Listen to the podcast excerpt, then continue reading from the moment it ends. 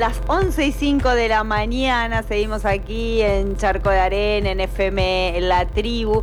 Y en esta continuidad informativa le vamos a dar la bienvenida a Fanu eh, Santoro. Buen día, Fanu. Hola, buen día. ¿Cómo estás, Paulita? Bien, todo bien. Quería, antes de que nos metamos en la columna, contarte que hace unas semanas estuvimos hablando con una madre de, ¿te acordás eh, el incendio en la comisaría de Pergamino? Sí. Bueno, y nosotras recordábamos ese informe que hiciste porque se cumplió justo un año del juicio y, pasamos por la radio el informe que habías hecho y te quería transmitir que eh, la familiar eh, se quedó como muy enganchada con ese informe que habías hecho, me lo pidió y todo. Digo esto como un mimito de este periodismo que ejercemos, ¿no? Qué lindo, Paula, la verdad es que me, me da mucha emoción lo, lo que me decís, porque sí, es un, es un tema que, que justamente cubrimos los medios alternativos y populares, ¿no? Recuerdo que, que había, había otros compañeros, otros medios también ahí cubriendo, y, y, fue un acompañamiento muy intenso que se hizo de, de no solo de, de, informar lo que estaba pasando, sino también de, de acompañar a los familiares y, la verdad es que, bueno, como siempre pasa con estas cosas, ¿no? Que, que se silencian no se olvidan y, siempre es importante rescatarlos y, sabemos que, que eso es eh, también algo muy importante para, para las, familiares que, que pedían justicia, ¿no? Por supuesto. Sí, sí, sí, sí. Eh, así que, mm, bueno, eh, ¿qué nos traes hoy? Bueno, hoy les voy a hablar un poco de lo que está pasando en la provincia de Salta. La verdad es que es bastante preocupante. Hay una desidia total. En Revista Cítrica lo venimos cubriendo eh, con, con, varios testimonios a partir de las voces de, las personas de las comunidades, ¿no? De los integrantes de las comunidades.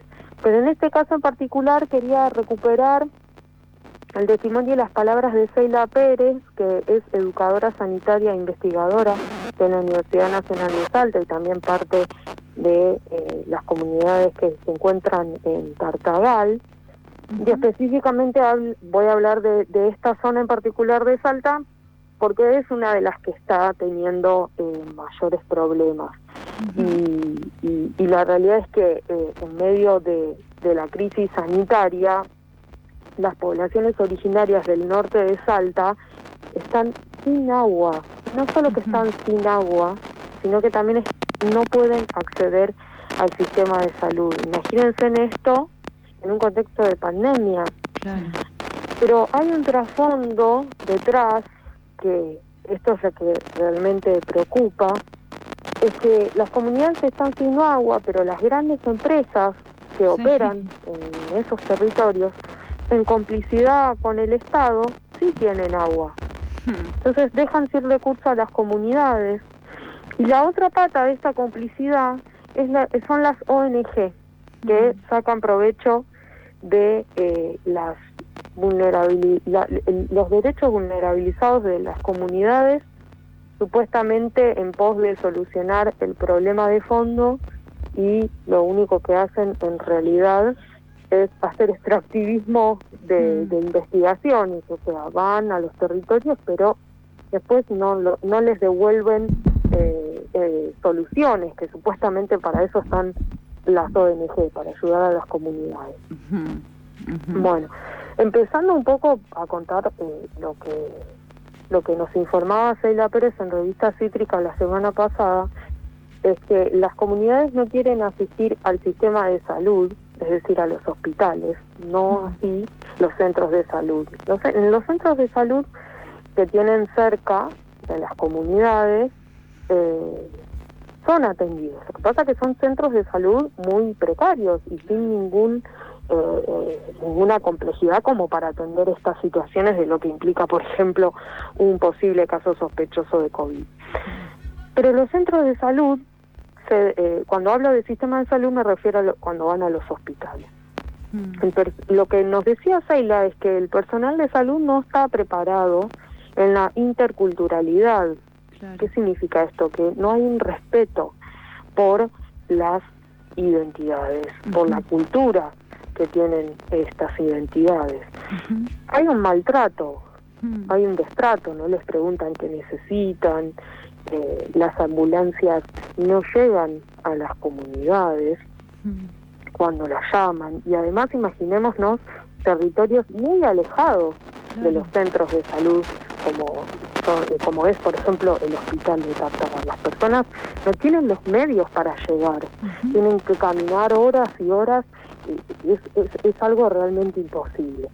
Eh, lo que nos decía Cela es que hoy en día en el hospital de Tartagal las personas pueden pasar 12, hasta 12 horas en una guardia, un día entero no las atienden.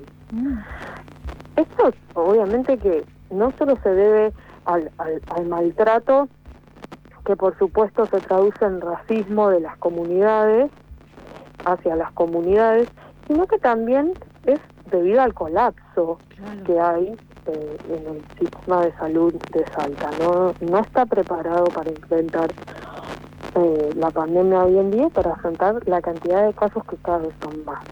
Mm. Entonces, ella nos decía que las referentes indígenas le decían, ¿por qué vamos a ir al hospital y ahí podemos salir muertas? Imagínense con todo lo que implica primero llegar hasta el hospital. Mm. Después que lleguen ahí que no las atiendan o que lleguen ahí se contagien otra cosa, porque una guardia es un caldo de cultivo de un montón de enfermedades, más allá del COVID. Eh, lo que nos decía Seila hablando de estas eh, expresiones discriminatorias y, el maltrato que, se traduce en el racismo, es que esto le pasa a las comunidades originarias nada más, a las comunidades que se encuentran hoy en día en la pobreza y sin acceso a los derechos básicos. La asistencia, nos dice, está para los funcionarios, para la gente que tiene obra social. Entonces ella nos decía, el COVID no discrimina por clase social el problema es que las comunidades no tienen acceso a la salud. Entonces ahí eso se traduce en vidas que no pueden ser, que no pueden acceder a, los derechos básicos como es la atención. Eh, solo en Tartagal ya hay 35 fallecidos por COVID. Pero lo que nos decía Celia es que ahí no están contabilizadas las personas que murieron en las comunidades donde hubo fallecimientos que ni siquiera pasaron por el sistema de salud, nunca los atendieron, no, no llegaron a atenderlos. Mm. Entonces, en Tartagal hay 700 casos positivos hoy, que fueron hisopados. Pero en las comunidades hay personas que están con síntomas que, por supuesto, tampoco fueron hisopados ni registrados. Mm. Entonces, al no poder eh, ser atendidos en el sistema de salud, se están curando con sus propias hierbas y con la medicina del monte. Esto nos contaba Sheila. Pero con respecto a los fallecidos, hay fallecidos que fueron eh, enterrados en los cementerios de las propias comunidades que nunca pudieron llegar al sistema de salud. Esto es lo grave. En Santa Victoria, por ejemplo, que es otra ciudad cercana a Tartagal, hay eh, también contagios y en esta en las comunidades de Santa Victoria, Celia nos dice que al menos lo que tienen contabilizados ellos es que fallecieron 12 personas con síntomas de COVID, ¿no? Por supuesto. Además, eh, hay otras personas que están con síntomas, pero el sistema de salud nunca se entera porque directamente no va a esas zonas no llega. Y ella nos decía, ¿por qué? Porque es un indígena, porque no quieren gastar dinero en proteger a las comunidades, en cuidar a las comunidades, en darle asistencia. Ahora están usando sus hierbas medicinales del monte para curarse de la fiebre, como les decía antes, hacen vapor, se cuidan y tienen mucho miedo. Las comunidades hacen aislamiento, actualmente lo están haciendo, pero las personas que el problema está cuando las personas ingresan a las comunidades que, son de la ciudad, van y vienen y ahí llevan el virus. Claro. Eh, sí, es, eh, es esto que venimos repitiendo, ¿no? Que la pandemia, eso, afloran esas desigualdades que ya existían, pero se ven ahí bien palpables, ¿no? Claro, Sí, yo me quedo también con esto que planteás de lo intercultural y del trato, eh, que ahora se está haciendo como más visible, pero es una práctica y un ejercicio que se viene sosteniendo desde hace mucho en relación a las comunidades y es también la manera de poder transmitir y de acompañar, donde siempre se responsabiliza a la comunidad que es la que no quiere o no entiende, eh, cuando en realidad se habla desde ese lugar de supremacía y de, saber barra poder, eh, sin respetar justamente sus, sus costumbres, su conocimiento, su saber, e, y siguiendo, digamos, en esta modalidad de imponer un sistema y una manera que lo que hace es excluirlos eh, y, violentarlos y vulnerarlos. Claro, por supuesto. Y, además de todo esto que, que ustedes enumeran, hay otra realidad, que es la realidad de las consecuencias de la presencia de grandes empresas que en complicidad con el Estado dejan sin recursos a las comunidades. Digo, esto es algo que nos contaba Celia y de lo que no se habla. ¿Por qué las comunidades no tienen agua? Nunca se han planificado módulos habitacionales, nos, nos, contaba Celia. No tienen un, al no tener un territorio, no tienen una vivienda eh, fija y todo el tiempo están con amenazas de desalojo, tienen casas muy precarias, no tienen baño. Entonces, mm. Sin embargo, cuando hacen los relevamientos de diferentes ministerios, eh, los, los programas y las políticas públicas que bajan desde Nación, las tercerizan en manos de ONG, que es esto que mm, contaba antes, que están dentro de las comunidades. Hacen relevamientos, pero sin consultar a las comunidades. Hay fundaciones que están hace muchos años, por ejemplo, la Fundación El Fortín.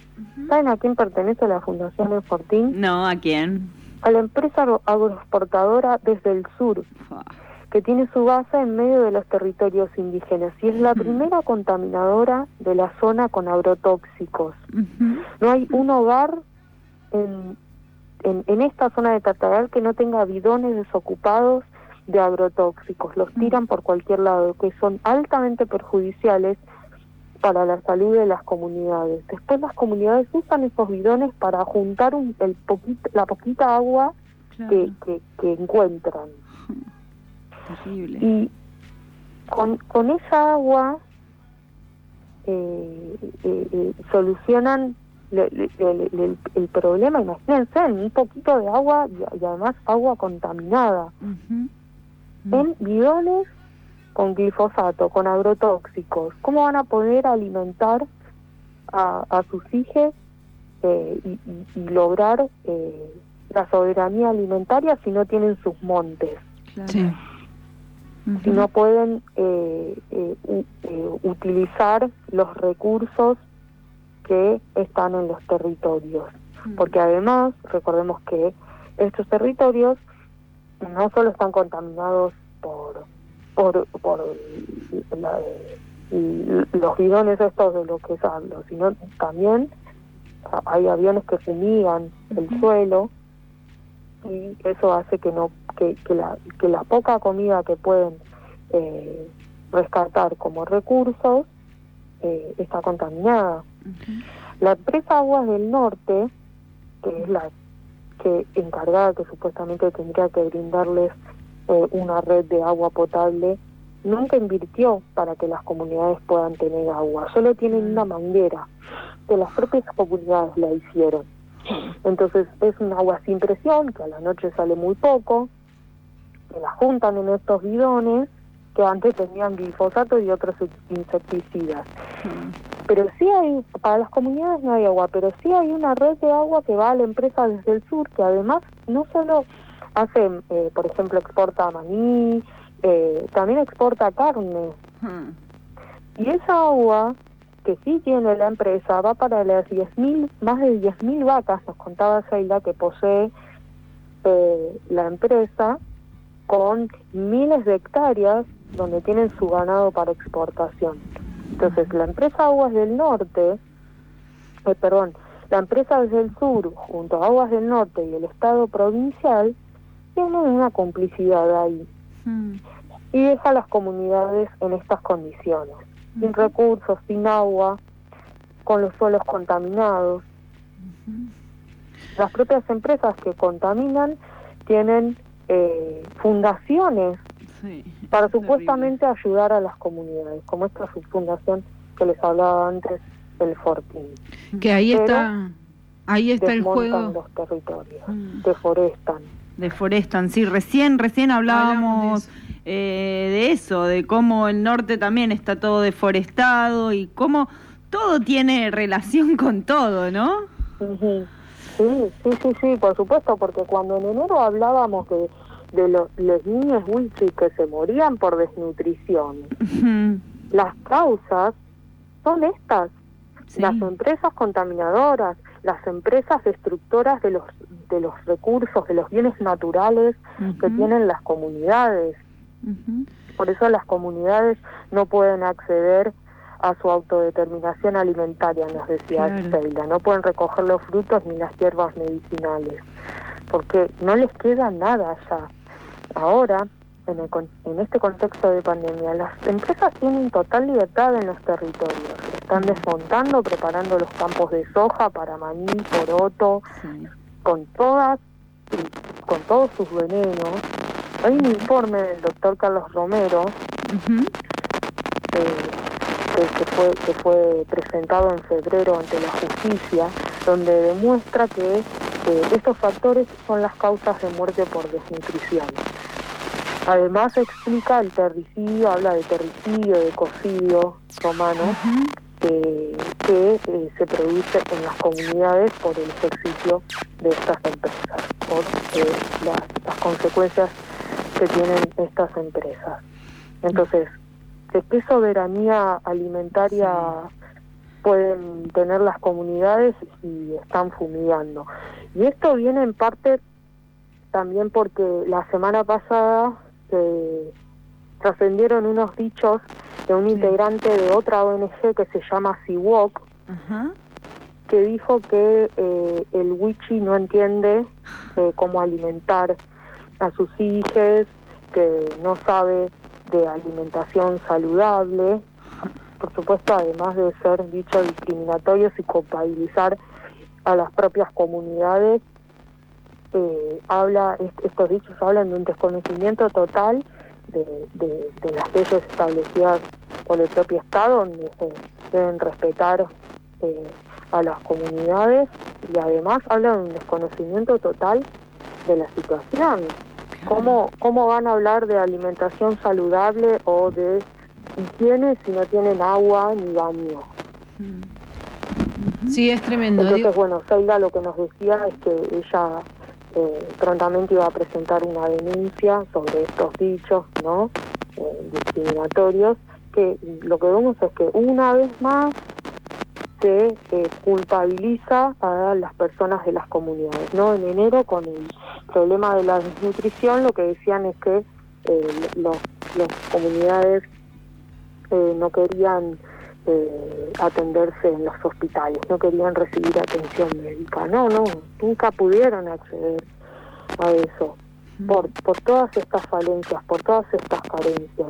Entonces después vienen las ONG, presentan proyectos hasta, eh, ante la Unión, la Unión Europea para supuestamente educar a las poblaciones, pero las poblaciones tienen su propia educación, no necesitan educación, necesitan recursos para poder trabajar, para poder vivir, tener aunque sea acceso a una vivienda digna y, y hay un derecho tan básico como el agua. Entonces estas fundaciones reciben mucha plata, lo que nos decía Sheila, es que reciben mucha plata de parte del Estado porque eh, se convierten en programas y políticas públicas para invertir en los territorios, pero esos recursos de dinero nunca llegan después a las, comunidades, no se devuelven en políticas públicas. Entonces por eso también hablamos de eh, una hipocresía eh, de parte de estas ONG que lo único que hace es culpabilizar con, con, dichos discriminatorios a las comunidades de sus propios problemas. Sí, no, digo que cuando iba a mencionar que ahí estaba el fuego, justamente es esto que estás planteando, la vinculación que existe donde eh, gran cantidad de, empresas eh, que son las mismas que intervienen y desbastan los territorios, tienen su costado de trabajo social, entre comillas, disfrazados en este tipo de ONG que dicen ayudar eh, a las comunidades y que también muchas veces sacan este tipo de programas eh, en convenio con eh, partidas presupuestarias, presupuestarias gubernamentales.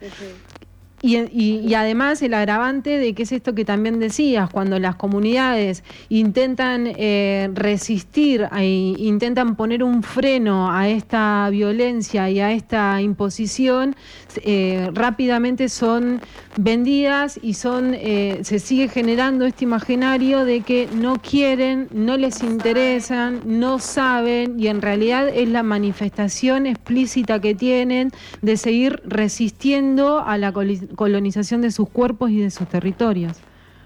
Claro, sí, sí, sí, por supuesto. Ellas, las comunidades tienen sus propios saberes y eso es lo que no se respeta. Tienen su propia educación, su propia medicina, sus costumbres, pero por supuesto que no se respeta eso, tampoco se respeta el, el, acuerdo, ahora no recuerdo el número con mi mala memoria, pero creo que 160 y algo de la Organización Internacional del Trabajo, donde dice que las comunidades tienen que ser apoyadas por los estados eh, para poder desarrollar sus actividades. Eh, y hay un montón de actividades que realizan eh, las comunidades de, Salta, como por ejemplo el tejido. nada, nada de eso es acompañado con políticas públicas, pero sí hay plata para las ONG. Por ejemplo, esta ONG Siwok, sí. ¿saben por qué empresa fue premiada? No. Nada más y nada menos que por Monsanto. Ah. Entonces ahí ya nos cierra todo. Sí, claro. La principal contaminadora del mundo. Eh, Fanu, te queremos agradecer mucho este informe que se puede encontrar en la revista Cítrica, ¿no? Sí, creo que hoy mismo va a salir el informe publicado en nuestra página web www.revistacitrica.com y como les digo siempre recuerden que también pueden apoyar nuestro trabajo suscribiéndose con un mínimo aporte económico para que podamos seguir haciendo periodismo en los territorios. Ahí está. Eh, te mandamos un abrazo fuerte. Un abrazo grande, compañeras. Era Fanu Santoro de Revista Cítrica con su columna y en este caso hablando de las comunidades originarias de Salta.